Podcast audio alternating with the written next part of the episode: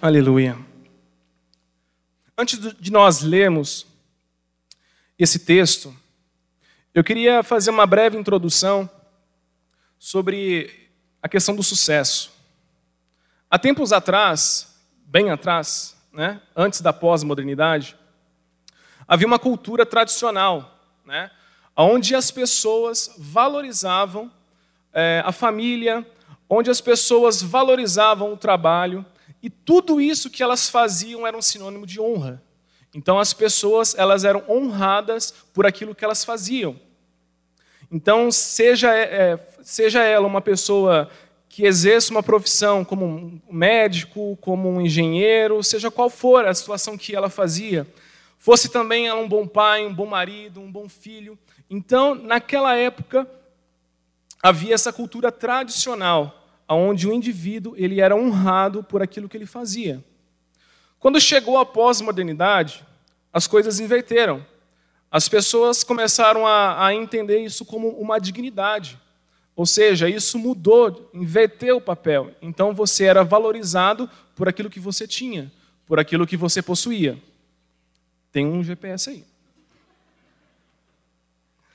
Ou seja, as pessoas precisavam mostrar umas para as outras aquilo que elas possuíam, aquilo que elas tinham. E querendo ou não, isso veio para nós, isso está nos nossos dias, a gente lidar com isso o tempo todo. É uma questão que nós precisamos mostrar para as pessoas aquilo que nós temos, aquilo que nós possuímos. Muitas das vezes nós queremos estampar na cara das pessoas o nosso sucesso, aquilo que nós conseguimos fazer com os nossos feitos. E isso é um perigo, porque nós tiramos do centro de todas as coisas a pessoa mais importante, a pessoa que concedeu aquilo que você tem e aquilo que você é, que é o Senhor. E o interessante de pensar sobre isso também, sobre essa questão cultural, quando nós somos educados, talvez se você se lembrar da sua época de infância, né, sua época de escola, você era cobrado a ser o melhor. Você tinha que ser a pessoa que tinha a melhor nota. Se você levasse uma nota vermelha, o seu pai ia brigar com você ou te colocar de castigo. E a escola, juntamente com os pais, ensinavam a você ser o melhor. E isso, querendo ou não, veio para nós. Né? Nós fomos doutrinados dessa forma. Eu lembro quando eu era criança, o meu pai sempre falava isso para mim: para você ser o melhor, ande com os melhores. Não sei se seu pai falava isso para você também, mas o meu falava. Se você quer ser a pessoa que se destaca, ande com aqueles que têm um destaque. E nos primeiros anos isso acontece, é essa doutrinação, tanto da escola, tanto da nossa família. E o fruto disso, que quando nós crescemos, eu não sei como que foi para você, quando você pensou em que curso fazer, qual profissão a seguir. Eu confesso para vocês que eu fui para que dava mais dinheiro. Não, eu não vou para uma área que não me dá dinheiro. Né? Então, eu sempre tive isso na minha cabeça. Talvez por uma questão familiar, pelas dificuldades que eu passei com os meus pais. Por isso eu falava, não, eu quero uma profissão onde eu tenha muito dinheiro. Onde eu seja uma pessoa rica. E isso me aprisionou durante muito tempo. Muito tempo, isso eu já era cristão, já participava dos ministérios, já era líder, e tinha isso dentro de mim. Eu preciso ser uma pessoa reconhecida. Eu preciso ter status. As pessoas, quando olhar para mim, falam: Nossa, o Johnny, ó, tá bem na fita. E cantava. Eu não preciso ser reconhecido por ninguém. Mas precisava. Eu queria, quem não quer? É, é, é algo que está dentro de nós, esse reconhecimento. Você quer sim ser reconhecido por um feito que você faz. Se você, você falar assim, ah, não, Johnny, eu não. Tem. Alguma coisa, seja a mínima possível, você quer ser reconhecido por aquilo que você faz. Seja um reconhecimento dos seus pais, seja um reconhecimento dos seus amigos, seja um reconhecimento do seu cônjuge, seja um relacionamento do seu trabalho, enfim, você quer ser reconhecido. E, e muitas das vezes nós nos, nos perdemos diante de tudo isso, e isso se torna uma idolatria. nós começamos a idolatrar os nossos feitos, nós começamos a idolatrar aquilo que nós queremos alcançar, e isso rouba, isso nos desvia do propósito de Deus. O sucesso, a riqueza e o poder nos fazem acreditar que seremos aceitos por todas as pessoas que realmente importa. E que teremos, através do sucesso, a plena satisfação desta vida. O sucesso pode se tornar uma droga e que precisa ser cada vez mais consumida. Eu não sei você, quando você está fazendo um projeto, quando você tem um objetivo na vida e que você alcança, você tem êxito naquilo. Por algum momento você vai ter aquela euforia, puxa vida, eu consegui fazer aquilo mas aquilo não vai ser o suficiente. Você vai querer um outro desafio e isso vai continuando. Então, se o desejo, se a necessidade do sucesso for o centro da sua vida, isso vai ser como uma droga a qual você precisa satisfazer o tempo todo. Grandes empresários vivem desse jeito. Quando eles têm algo a fazer, quando eles terminam, é, passa um pouco, um período muito curto, eles já querem fazer outra coisa. Eles querem empreender, eles querem um novo projeto, enfim. Eles não ficam parados. Por quê? Porque o desejo do seu coração é obter o sucesso. Tim Keller, ele vai dizer o seguinte: mais que outros ídolos, o sucesso pessoal e as conquistas nos levam a uma sensação que somos deuses. De que nossa segurança e o nosso valor estão na sabedoria, na força e no desempenho que demonstramos. Ser o melhor no que faz quando a motivação ela é errada, obviamente, até porque a Bíblia nos ensina a fazer tudo para, para a glória de Deus, e isso remete para que a gente faça o melhor mesmo. Mas quando a motivação ela é errada, essa pessoa ela está na crista da onda, ou seja, se sentindo a maioral, e significa que ninguém é igual a você. Você é supremo. Olha que interessante isso que Tim Keller fala que o sucesso, que a conquista, isso nos leva a uma sensação de ser um super-herói, ser o cara, ser a mina. Olha o que eu fiz, olha o que eu conquistei. Isso é um perigo para nos levar à autossuficiência. Quando você se sente demais, quando você se acha demais, quando você pensa que você não precisa de ninguém, como nós falamos, né? não precisa ser reconhecido por ninguém, você está a um passo de ter na sua vida a, a, a idolatria do sucesso, de você apenas buscar essa sensação de ser realizado. Diferente das culturas passadas, hoje, ser um bom cidadão, ser um bom pai, ser um bom profissional, hoje talvez isso tenha se perdido muito o valor. Talvez hoje nós, nesse corre-corre das nossas vidas, a única coisa que a gente se importa de verdade é com que as pessoas querem ver em mim ou o que elas é, é, é, é eu posso dar a elas no quesito é, é, valorização, no quesito riqueza, no, no quesito poder. E é interessante, gente, que isso, que essa esse bombardeio da mídia, é, é essa cultura, isso é vendido para nós o tempo todo. Observa na televisão as propagandas. Quando eles fazem aquelas propagandas dos carros mais tops. Ah, mudou. A, a chamada nossa foi um super carro, né? imaginei que estava aqui atrás. As propagandas vão induzir você a comprar aquilo a você se sentir o maioral com aquilo, com aquela posse. E aquilo remete, significa sucesso. Você tem um carro de 100 mil reais é porque eu sou uma pessoa bem-sucedida. Se eu tenho uma casa de um milhão de reais é porque eu sou bem-sucedido. E não é isso que a, as Escrituras tratam. Não é isso que a, nós vamos enxergar quando nós vemos o nosso Senhor Jesus Cristo ensinando é, é, é, educando os seus discípulos. E o sucesso, ele não pode responder para você quem você é, ou qual é o propósito da sua vida.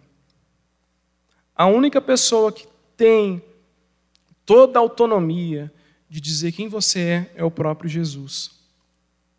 E eu te faço uma pergunta: qual é o sucesso que você busca? Ser aprovado pelas pessoas?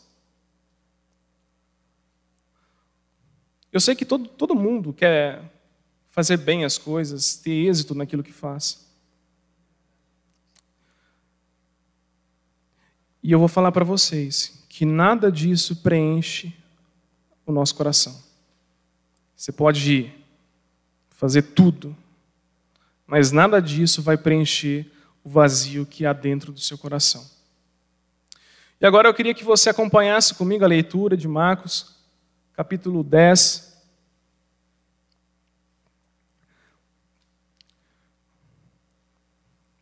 Versículo 35 a 45. Diz assim: Nisso Tiago e João, filho de Zebedeu, aproximaram-se dele e disseram: Mestre, Queremos que nos faça um favor, que nos faça o que vamos te pedir. O que vocês querem que eu lhes faça? perguntou ele. Eles responderam: Permite que na tua glória nos assentemos à tua direita e o outro à tua esquerda. Disse-lhe Jesus: Vocês não sabem o que estão pedindo. Podem vocês beber o cálice que estou bebendo, ou ser batizado com o batismo que estou sendo batizado? Podemos, responderam eles. Jesus lhes disse: Vocês beberão o cálice que estou bebendo e serão batizados com o batismo com que estou sendo batizado. Mas o assentar-se à minha direita ou à minha esquerda não cabe a mim conceder estes lugares pertencem àqueles que, para aqueles que foram preparados. Quando os outros dez ouviram essas coisas, ficaram indignados com, Ju, com Tiago e João. Jesus os chamou e disse: Vocês sabem que aqueles que são considerados governantes das nações as dominam e as pessoas importantes exercem poder sobre elas. Não será assim entre vocês. Ao contrário, quem quiser tornar-se importante entre vocês deverá ser servo. E quem quiser ser o primeiro deverá ser escravo de todos. Pois nem mesmo o filho do homem veio para ser servido, mas para servir e dar a sua vida em resgate por muitos. Na cabeça dos discípulos, eles estavam vendo todo o sucesso que Jesus estava fazendo as pessoas aclamando ele, as pessoas indo atrás dele. Jesus era uma pessoa popular naquela época. E os discípulos, eles tinham entendimento que eles seriam valorizados também. E o sucesso, segundo Tiago e João, eles queriam ser o segundo no comando. Ou seja, para o cara pedir, ah, eu quero ficar na sua direita, ou tu na esquerda, pô, eu quero estar tá, tá bem na fita eu quero ficar do seu lado. Ou seja, dois lugares que tenham uma posição mais destacada. Os outros ficaram bravinhos. Por que os outros ficaram bravinhos? Porque eles queriam ter a oportunidade de falar a mesma coisa. Ora, eles ficaram todo raivosos aí porque eles não conseguiram falar aquilo que Tiago e João falaram. Só que Jesus, olha o sucesso de Jesus. Ele estava indo morrer. Ele estava indo se entregar. Ele estava indo dar a sua vida. E eles achavam que o fato de Jesus estar indo para Jerusalém era para tomar o poder, para ser coroado. Mas não. Jesus está caminhando, subindo para Jerusalém para ser morto. Jesus está indo não para tomar o poder, mas para receber uma coroa de espinho. Jesus está subindo não para ser aplaudido, mas para ser cuspido, para ser zombado, para ser pendurado numa cruz. Que sucesso é esse? Isso, segundo o mundo, é sinônimo de fracasso, não é mesmo? Uma pessoa que está condenada à morte, que está indo para morrer, significa que essa pessoa é uma fracassada. E naquela época, uma pessoa que era morta na cruz, o nome dela tinha que ser apagado da história. As pessoas deveriam esquecer os feitos dela. Era isso que Jesus estava caminhando. Era esse o propósito de Jesus. E aí,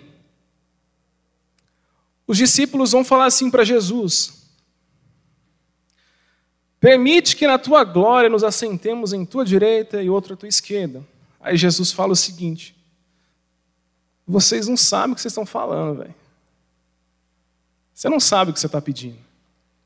Na cabeça deles, por mais que Jesus havia falado isso inúmeras vezes, que ele ia morrer, que ele ia ressuscitar no terceiro dia, que ele precisava fazer isso, isso não entrava na cabeça dos caras.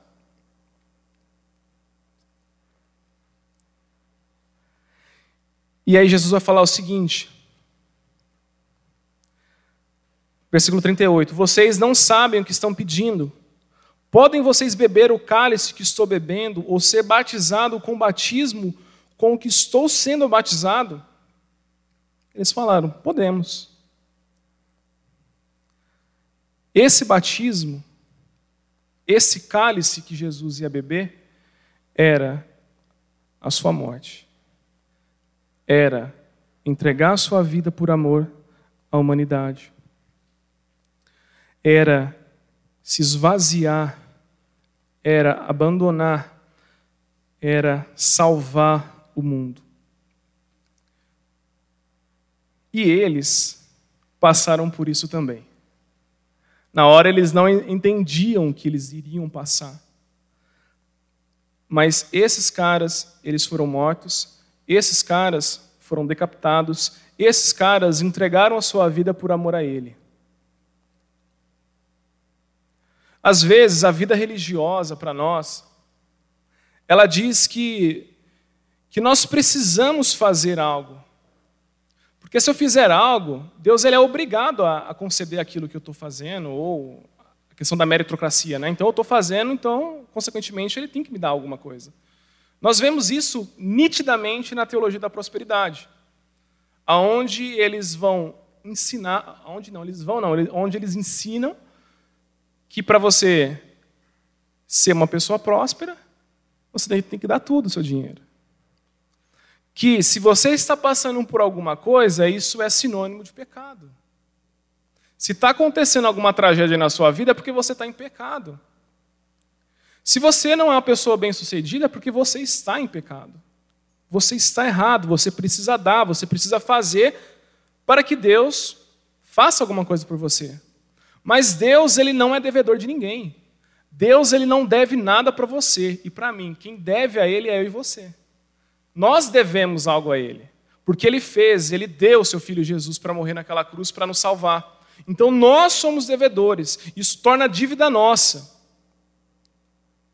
E se você tem alguma coisa, se eu tenho alguma coisa, isso é graça, é Deus que te dá. Isso é um favor que você não merecia e mesmo assim Ele deu para você. Se hoje você tem um bom emprego, se hoje você tem uma boa casa, se hoje você tem um bom carro, é porque Ele abençoa você. Isso é graça.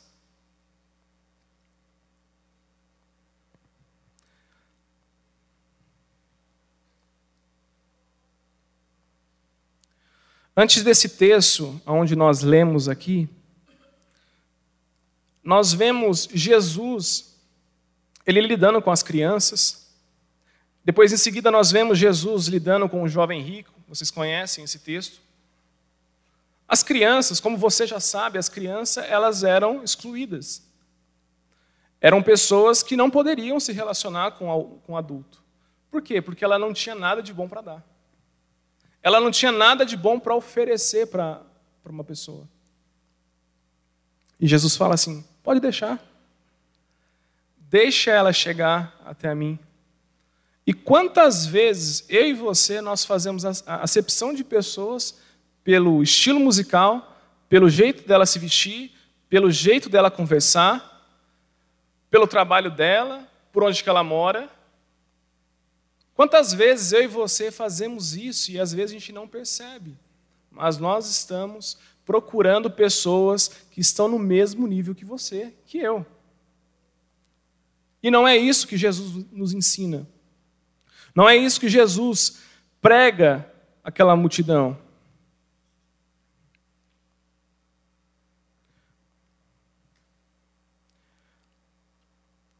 Eu queria ler para vocês algumas pessoas que fizeram sucesso, sucesso. Vocês vão conhecer os nomes que eu vou citar aqui. Mais pessoas que o sucesso não pôde satisfazê-las. Pessoas que entregaram as suas vidas, pessoas, aliás, pessoas que tiraram a sua vida porque o sucesso não foi capaz de preencher o vazio dentro delas. Uma delas é um cara bem conhecido, que é o Kurt. Kurt Cobain, acho que fala, se pronuncia dessa forma, né? Ele se matou, vocês sabem bem disso. Um cara cheio de fama, cheio de reconhecimento. Em 1967, nasceu, né? Em 1994, ele tirou a sua vida. por conta de depressão. Outra pessoa famosa, poderosa, cheio de glamour, é a Marilyn Monroe, acho que se, fala, se pronuncia assim. Foi outra pessoa que aos 36 anos se matou. Outro cara que eu fiquei chocado, que eu gosto dele, né, gostava dele, os papéis que ele fazia, que era o Robin Williams. Um cara top, um ator sensacional. Tirou a sua vida em 2014, aos 63 anos. Outro bem recente, que é o Chester, o vocalista da banda do Link Park, foi encontrado morto em sua casa. Como pode pessoas que têm tudo, que têm sucesso, tirarem as suas vidas? Pessoas que são reconhecidas por todo mundo, aonde passa, são pessoas que todo mundo aplaude, todo mundo admira. Por que, que essas pessoas cometeram suicídio? Se elas tinham tudo. Isso nos prova que o sucesso, ele não traz nada de bom para nós se o conceito dele for completamente distorcido. Você pode ser uma pessoa próspera, você pode ser uma pessoa reconhecida, mas se você não entender o significado, aquilo que Deus tem feito na sua vida, você pode entrar nessa estatística aqui.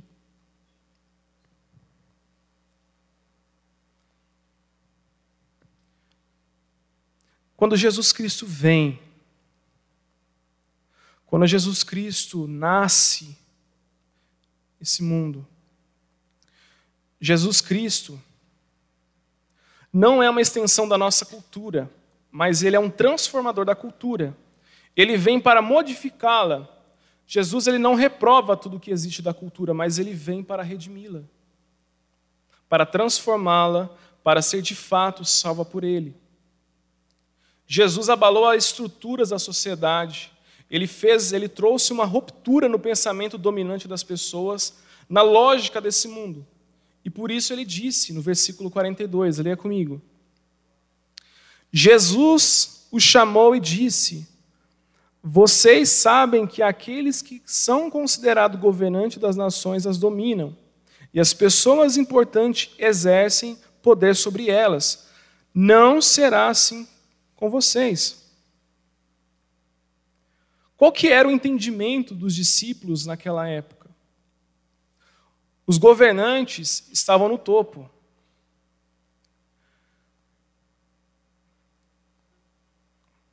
Espera aí que eu cliquei a mais aqui no negócio.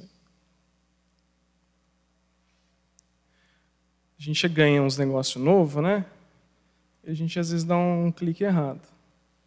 Os governantes, o entendimento deles, os governantes estavam no topo, eram servidos e tinham poder o restante das pessoas se colocavam em uma posição inferior e viviam em função daqueles que estavam no poder. Uma coisa interessante no exemplo que vinha de Roma, do Império Romano, é como eles entendiam a questão da sociedade, do sucesso e do poder. Naquela época, Roma ela dominava, ela conquistava as nações pelo mundo antigo. Naquele momento da história, o governo romano tinha dois tipos de província. Primeiro, as províncias que eram conquistadas por eles. Essas províncias, muitas das vezes, a gente vai ver que é um pouquinho diferente do contexto judaico. Roma era um império muito forte, muito poderoso, como vocês bem sabem. E existiam nações, por saber dessa fama de Roma, ao invés de eles entrarem em conflito com Roma, eles se entregavam de bandeja. Tipo assim, pô, vocês são poderosos, então eu vou me render a vocês rapidinho. Não vou lutar com vocês. E essa turma, esse povo, eles ficavam sobre a autoridade do Senado. E aí existia um outro, uma outra turma que eram ligados à autoridade do imperador. Ou seja, essa tribo, essa província, essa sociedade eram aquelas que não se sujeitavam àquilo que Roma estava propondo. E o povo de, o povo de Israel não aceitavam isso. Ou seja, eles entraram em grandes conflitos, entraram em grandes guerras, foram muitas pessoas foram mortas, mas tudo isso por não aceitar e não sujeitar a um império pagão. Os discípulos tinham na mente que o sucesso é poder, que o sucesso é riqueza, que o sucesso é domínio e reconhecimento. Jesus vem para mudar essa lógica, ele inverte a pirâmide. Aqueles que querem estar no topo, na verdade, devem ser servos. Olha o contraponto sobre o sucesso bíblico que nós vemos. Cara, se você quer ser o melhor, então você vai servir. Ó, oh, você quer ser uma pessoa reconhecida, então sirva. Ah, você quer ter um, tá um ser o mais bambambam, bam, bam, então sirva o seu próximo. E é isso que Jesus fala no versículo 43. Não será assim entre vocês, ao contrário, quem quiser tornar-se importante entre vocês deverá ser servo. Ô, velho, cá entre nós. Jesus, me ajuda aí. Como assim? Como assim eu, eu, eu, tenho que servir meu próximo? Isso não entra na nossa cabeça muitas vezes. Por que, que eu vou abrir mão por amor ao outro? Por que, que eu vou deixar de fazer alguma coisa por amor ao outro? Isso não entra na nossa cabeça muitas das vezes se não for por ajuda e intermédio do Espírito Santo. Nós agimos como esses discípulos também, que, que querem ser reconhecidos, que querem o poder. No reino de Deus, aqueles que servem são o topo. Aqueles que estão sendo servidos estão na base. Aquele que está no topo são os que servem a todos. Quem quer ser importante deve ser escravo, servo. Escravo não tem direito, escravo não tem vontade, escravo não tem escolha. No reino de Deus, a pessoa bem-sucedida é aquela que serve.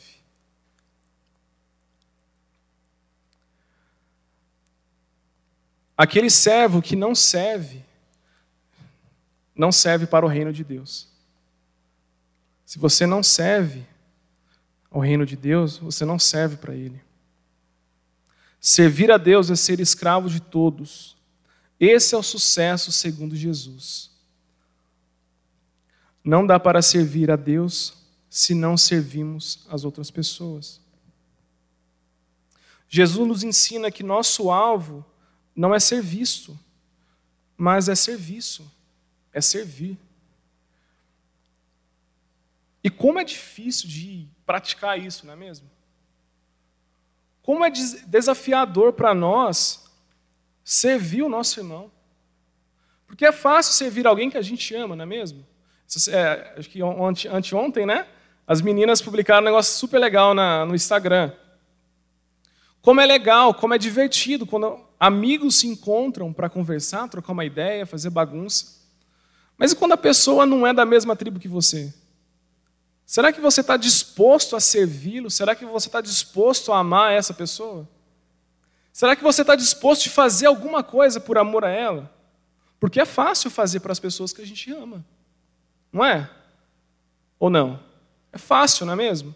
É super fácil de fazer as coisas para as pessoas que a gente ama, mas para as pessoas que a gente não conhece, para as pessoas que a gente não tem afinidade, para as pessoas que talvez é, é seu inimigo, você não consegue fazer nada, talvez nem dar um oi, talvez nem dar um bom dia. E o sucesso dentro do reino de Deus é você servir.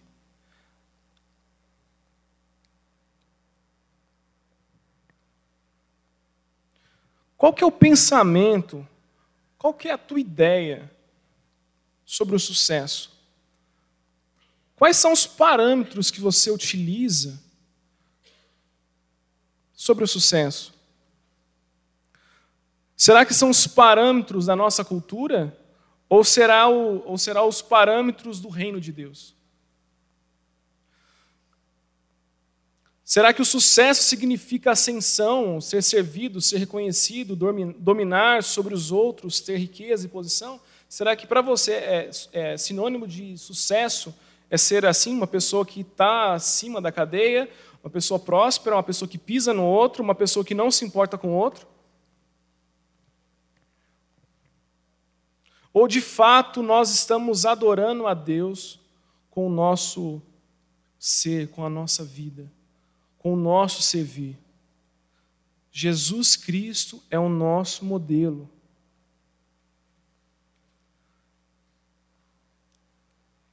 E no livro do Tim Keller, está até na minha bolsa, acho que alguns leram aqui, Deuses Falsos. Quem leu esse livro?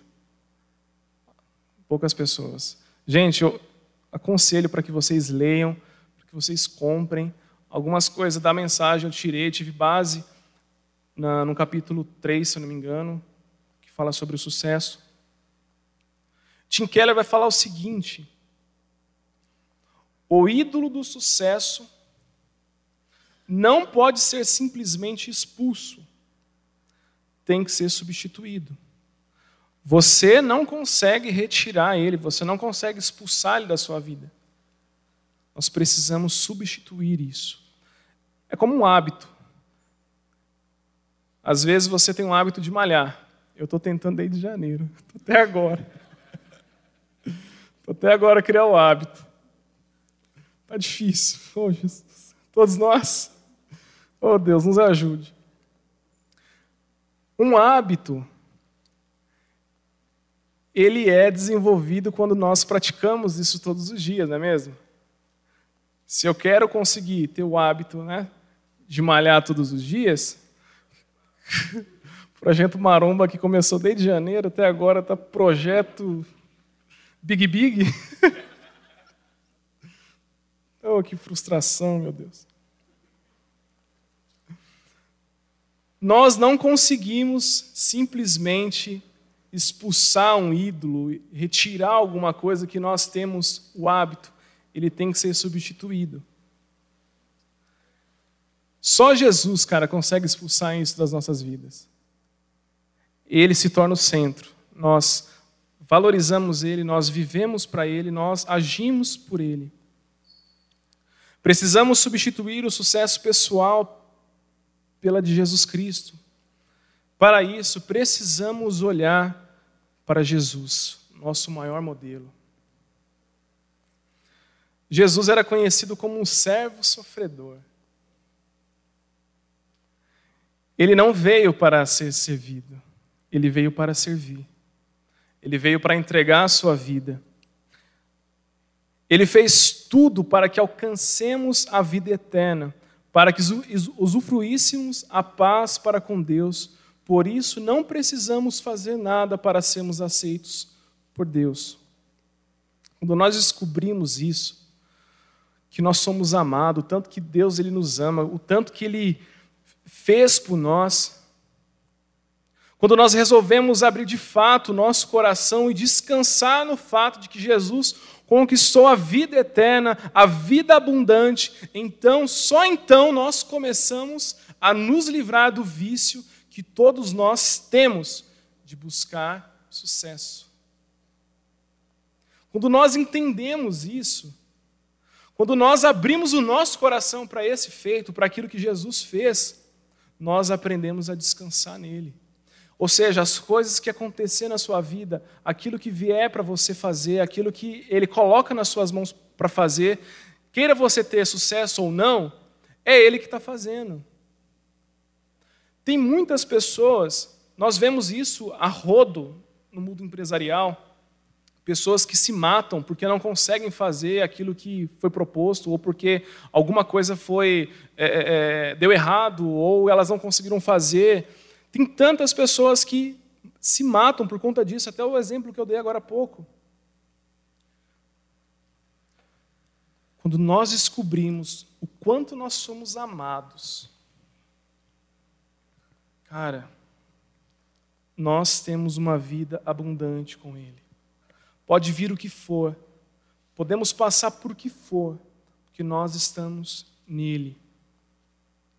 O que é mais legal de ver isso na Bíblia, sobre a questão do sucesso, que isso humilha a nossa adoração ao sucesso. Isso porque Jesus fez o caminho inverso. Jesus, eles esperavam que Jesus viesse numa carruagem de glória, que Jesus viesse com seu cedro de justiça, que ele viesse o cara. Mas Jesus vem, nasce em Belém, filho do Zé, da Maria, nasce numa manjedoura, num lugar onde ninguém esperava que um rei nascesse. Olha o caminho inverso que Jesus faz. As pessoas esperavam que ele nascesse em Roma, o centro né, do poder. Mas não. Outros esperavam que ele nascesse em Jerusalém, mas nasceu em Belém.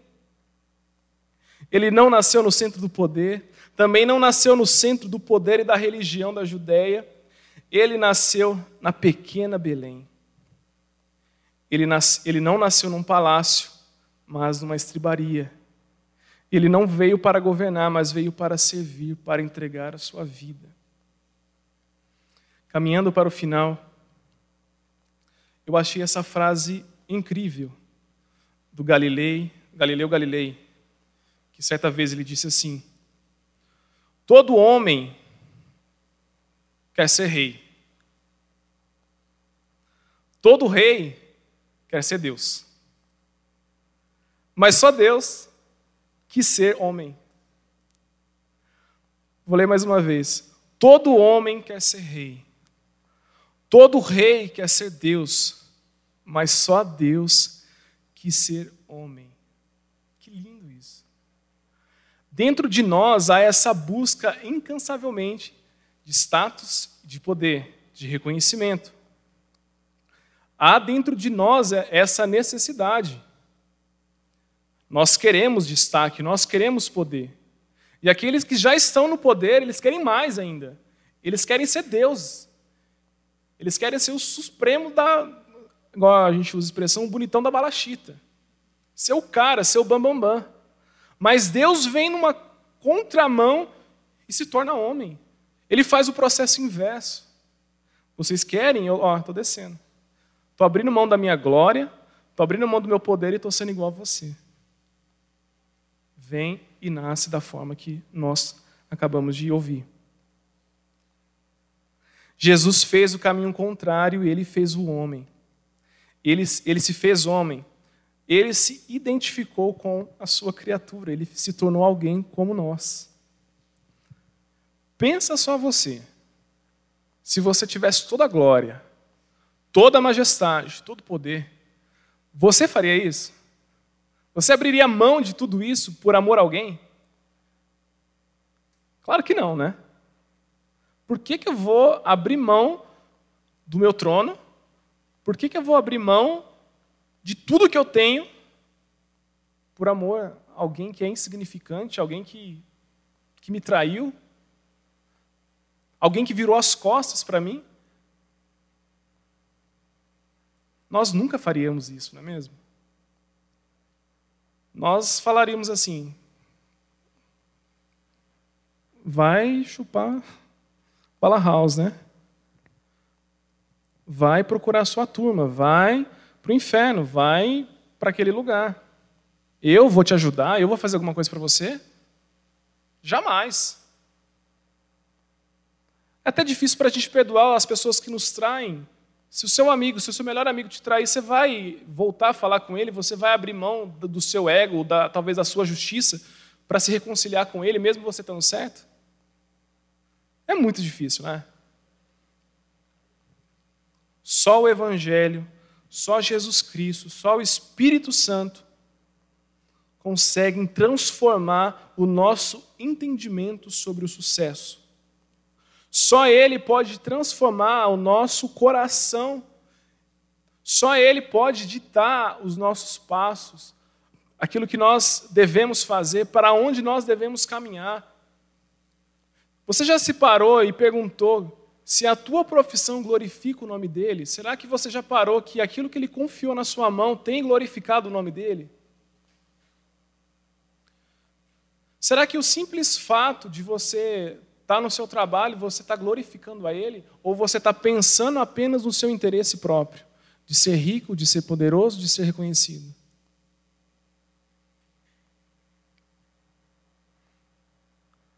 A cultura do reino é completamente diferente. A cultura do reino vai totalmente contra a mão do mundo. Quando o mundo falar para você assim, ó, você tem que trabalhar mesmo, você tem que matar, você tem que. É, matar no bom sentido, tá, gente? Não é dar tiro no outro, não. Mas às vezes acontece, vou dar tiro no outro porque quer um cargo, quer alguma coisa, sei lá. As pessoas fazem de tudo para o poder, as pessoas fazem de tudo pelo sucesso. Dentro de nós há esse monstro que só quer consumir, que só quer poder, que só quer riqueza, que só quer sucesso.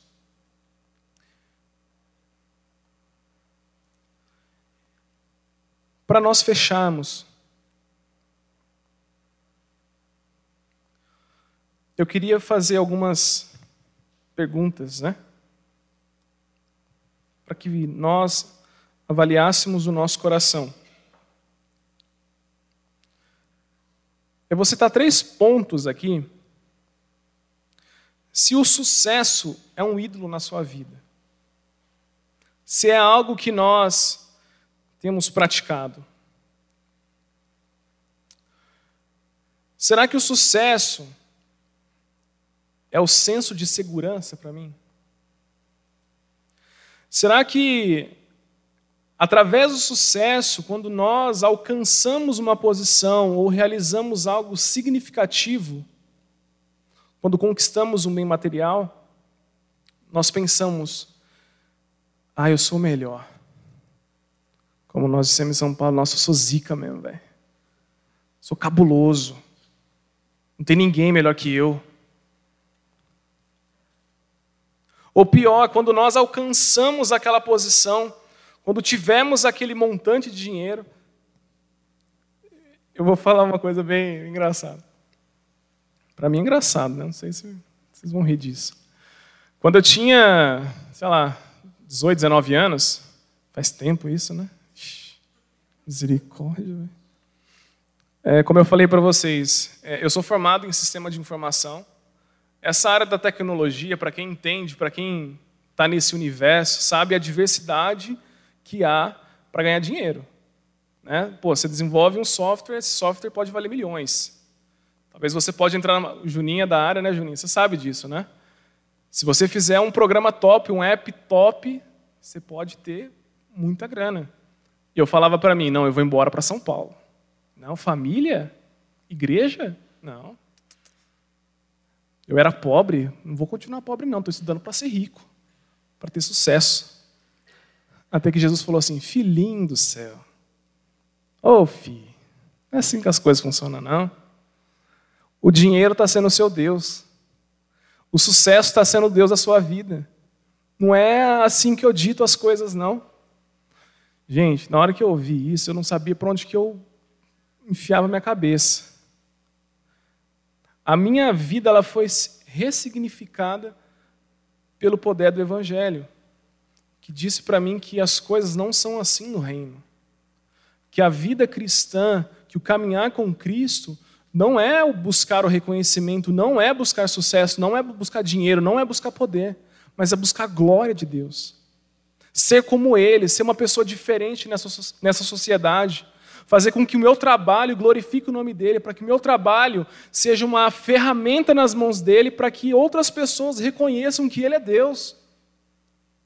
Não trate o seu trabalho como algo que só vai te dar dinheiro, mas entenda que isso que você está fazendo é para glorificar o nome dele. Seja o melhor no seu trabalho, sim. Faça o melhor que você tem para fazer.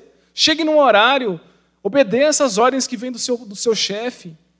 Mas faça isso com um coração grato a Deus, porque é Ele que concedeu, é Ele que deu para nós. Foi Ele que fez, você não fez nada.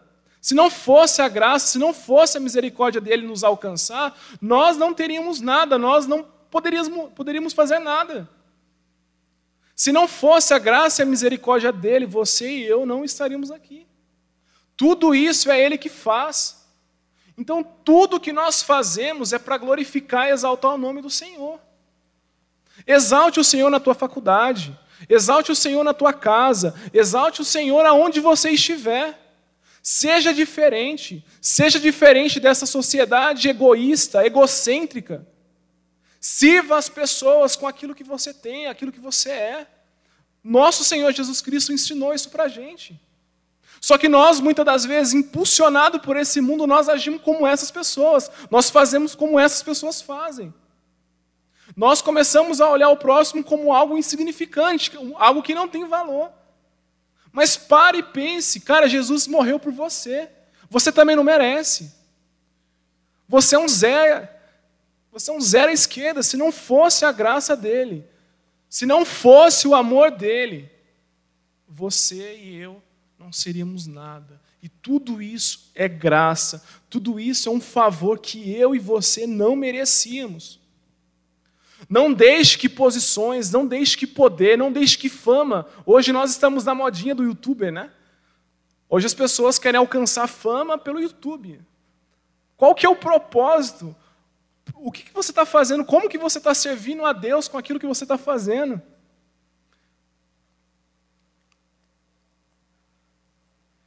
Quem quiser ser o primeiro deve ser escravo de todos. Quem quer ter sucesso? Quem quer ter poder? Olhe para Jesus e veja o que Jesus fez, o que Jesus ensinou para os seus discípulos.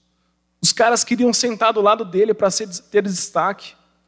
Mas Jesus deu uma tirada e falou: Filhinho, nem eu sei quem vai sentar ao meu lado. Isso é responsabilidade do Pai. Não queiram vocês destaque. Não queiram vocês glamour, sucesso mas queira transformar a sociedade pelo poder do Evangelho. Queiram vocês levarem a todas as criaturas o meu nome, o meu Evangelho.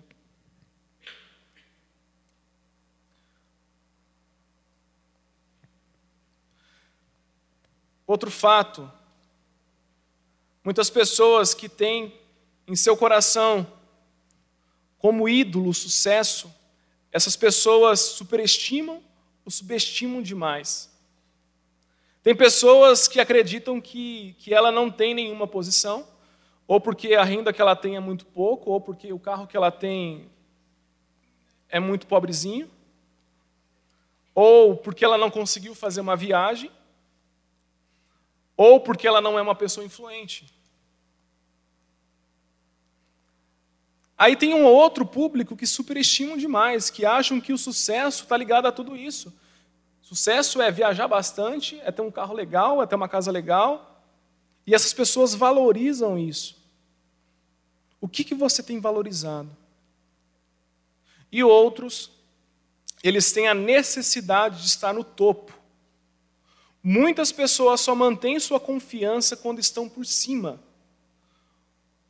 Quando estão desempenhado naquela função, quando estão recebendo aquele salário, viajando para o exterior, essa autoconfiança não pode depender de alguém que está no topo. E a vida, ela não é assim. Um dia você está legal, outro dia você está numa situação em calamidade. Até o Clélio fala isso, que a nossa vida é como se fosse um pêndulo, né? De altos e baixos, de altos e baixos. Uma pessoa que tem como ídolo o sucesso, a primeira crise que ela enfrentar, essa pessoa desespera. A primeira situação que fugir do controle dela já fica louca. Ela não sabe o que fazer. Deus quer que o nosso coração e o nosso contentamento esteja nele e somente nele.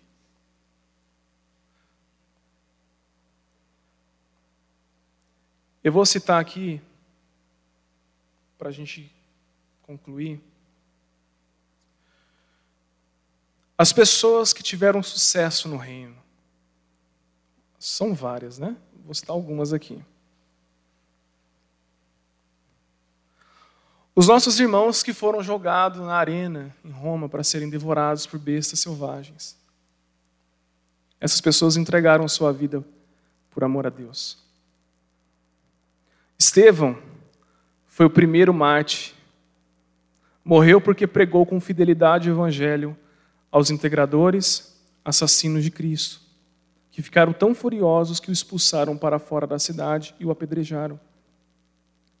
Tiago, filho de Zebedeu, por ordem de Herodes, foi preso e decapitado, sendo o primeiro dos apóstolos a receber aquele cálice que ele mesmo tinha dito ao Salvador. Esse aqui. Filipe foi um dos primeiros a ser chamado por Jesus. Historiadores afirmam que ele pregou na Frígia e foi apedrejado até a morte.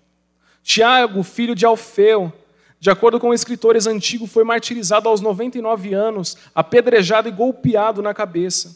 Barnabé foi torturado, arrastado com uma corda ao seu pescoço e depois queimado vivo. Marcos, relatos contam que pagãos o arrastaram pelas ruas de Alexandria a ponto de ser despedaçado. Simão Pedro foi condenado à morte e crucificado em Roma por ordem de Nero. Ele mesmo pediu para ser crucificado de cabeça para baixo, pois não se sentia digno de ser crucificado da mesma maneira que o Senhor Jesus.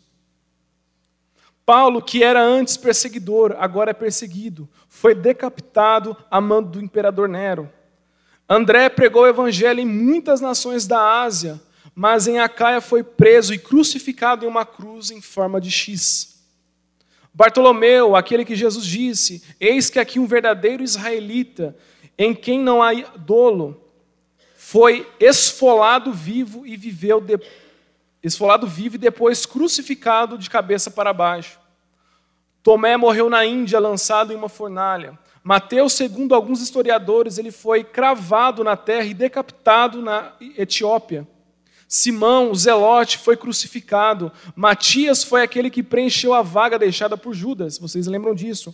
Alguns registros contam que ele foi acusado de ter blasfemado contra a lei, sendo por isso sentenciado pelo sumo sacerdote a ser amarrado em uma cruz e apedrejado e, por último, decapitado. Lucas, relatos dão conta de que ele foi pendurado pelo pescoço em uma oliveira por idólatras na Grécia. João chegou a ser lançado em um caldeirão de óleo fervente, mas escapou de forma milagrosa. Depois foi enviado à ilha de Patmos, local destinado aos piores infratores, onde recebeu a visão do Apocalipse. Foi libertado de lá. Foi o único apóstolo que escapou de uma morte violenta, morrendo de velhice. Mais dois nomes para que você vejam pessoas que buscavam sucesso no reino de Deus, que entendiam. Esse daqui, ele é mais atual. David Brenner, um jovem de 29 anos, morreu em uma tribo para levar o evangelho. Morreu lá, abandonou a faculdade de direito e foi morrer em uma tribo para que o nome do Senhor fosse conhecido por aqueles indígenas.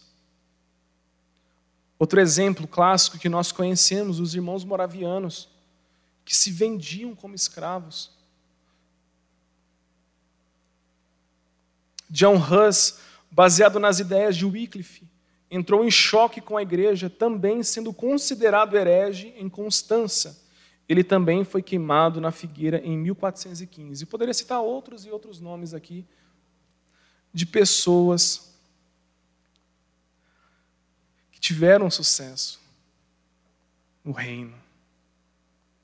Pessoas que entenderam o que é servir. Pessoas que valorizaram os ensinamentos de Jesus e praticaram isso todos os dias. Não deixe que nada roube o lugar de Jesus na sua vida, amém? Não deixe que o dinheiro, não deixe que o trabalho, não deixe que o sucesso seja o Deus da sua vida. Não deixe que nada e ninguém roube o lugar de Deus no seu coração. Quer ser uma pessoa bem-sucedida? Viva o Evangelho. Sirva os seus irmãos. Sirvam as pessoas que estão ao seu lado. A palavra de Deus fala que aquele que quer ganhar o mundo inteiro. Isso está em Marcos, vou até ler aqui para vocês. Marcos capítulo 8.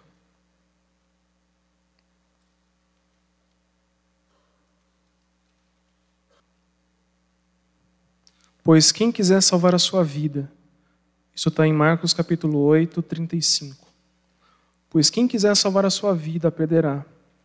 Mas quem perder a sua vida por minha causa e pelo Evangelho, a salvará.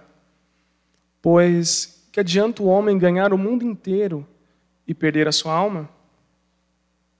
Ou o que o homem poderia dar em troca de sua alma? Nada do que você fizer os seus feitos, o seu sucesso, o seu dinheiro, a sua fama. Nada disso tem o poder de salvar. Só Jesus Cristo. Amém? Eu gostaria que vocês ficassem em pé.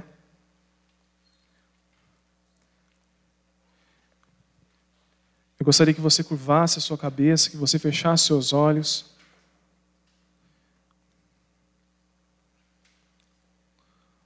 Hoje é noite de ceia.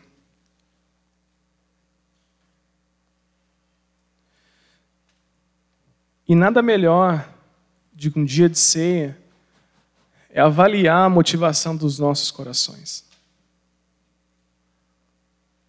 Nada melhor do que um dia de ceia nós nos arrependemos dos nossos pecados, de nós nos reconciliarmos com Deus, de nós avaliarmos as nossas motivações,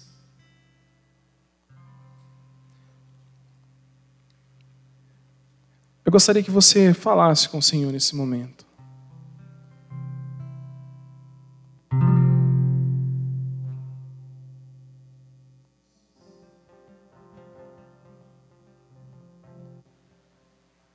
Você está diante da presença do Rei dos Reis, Senhor dos Senhores. Você está na presença de um Deus amoroso que nos ensina o que realmente é o sucesso.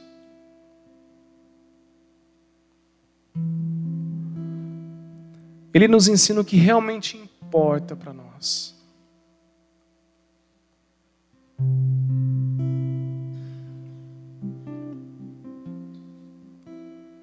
Fale com Ele.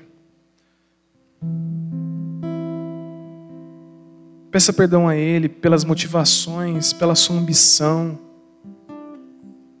pelo seu desejo incontrolável pelo sucesso, pela fama que talvez você tenha buscado todos os dias.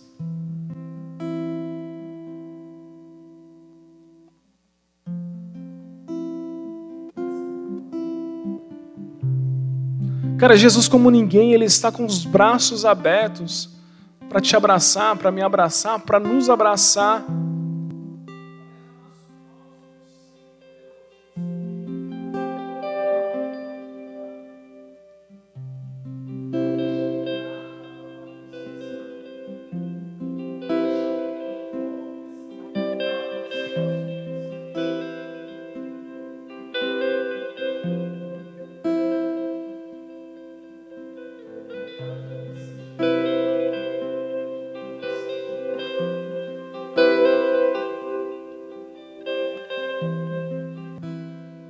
Nós não vamos levar dinheiro, nós não vamos levar sucesso, não, nós não vamos levar os melhores, as melhores roupas, nós não vamos levar o nosso melhor carro, o nosso carro, nós não vamos levar a nossa casa, nós não vamos levar as nossas melhores roupas.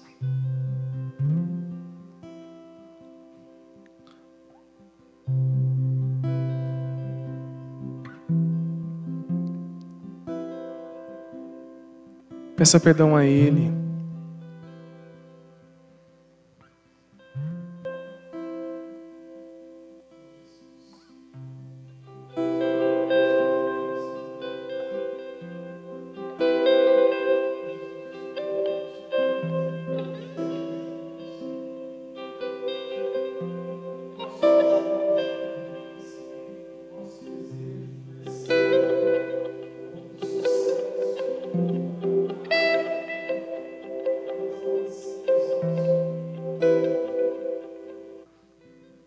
Oh, Jesus nos perdoe também, Deus, por buscar esse status, Deus, completamente distorcido, completamente contrário ao que o Senhor nos ensina.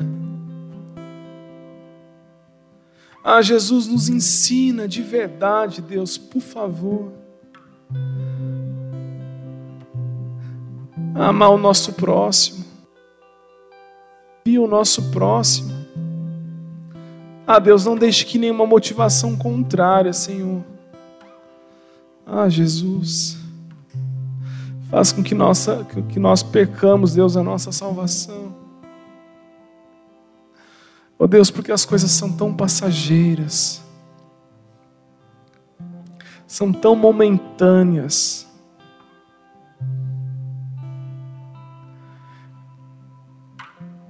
Que a nossa tendência, Senhor, é trocar a tua glória por essas coisas.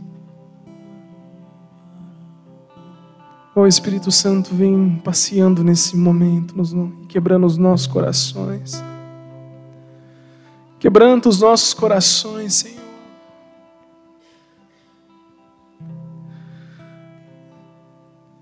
Oh Jesus, nos ajude, Senhor. Nos ajude, Senhor.